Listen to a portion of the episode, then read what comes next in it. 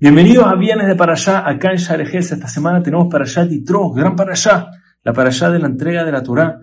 Y esta semana venimos con un consejo práctico para todos nosotros. Yitro se le acerca a Moshe Rabenu y le da un consejo. Y, fue tan importante ese consejo que quedó registrado dentro de la Torah, en la Parashá de la entrega de la Torah.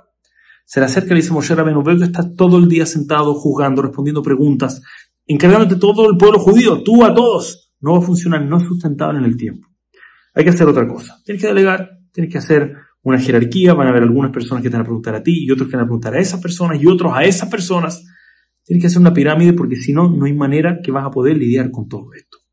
Dice Rafrant, ¿cuál era el consejo práctico exacto para nosotros? Para nosotros, ¿qué, ¿cuál es el mensaje? Que hay que delegar, hay algo más profundo.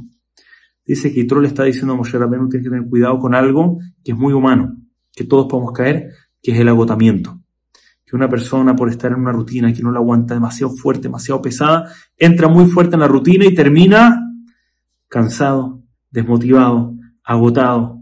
Y se tiene que tener mucho cuidado con cómo manejas tu vida porque el agotamiento es algo real que nos puede tocar a todos y la persona necesita estar siempre renovando fuerzas, siempre viendo cómo muevo un poco mi rutina, cómo hago cosas novedosas, me mantengo emocionado, emocionado con mi estudio, emocionado con mi servicio, emocionado con mi tefilá, tiene que haber alguna novedad siempre que ponemos, emocionado con mi trabajo con todo lo que hacemos hay que tener cuidado de no caer en un punto donde simplemente, bueno, estamos agotados y hacemos lo que hacemos de forma robótica. Hay que mantener esa motivación y esa inspiración. Es algo humano que lo puede tocar a todos, incluso a Moshe Rabenu. Sero Baifran dice, cuidado con el agotamiento. Siempre renovar las fuerzas para poder ser nuestro servicio a con fuerza, ganas y alegría. Nos vemos próxima semana acá en Shabbat, Shalom, Umeborach a todos.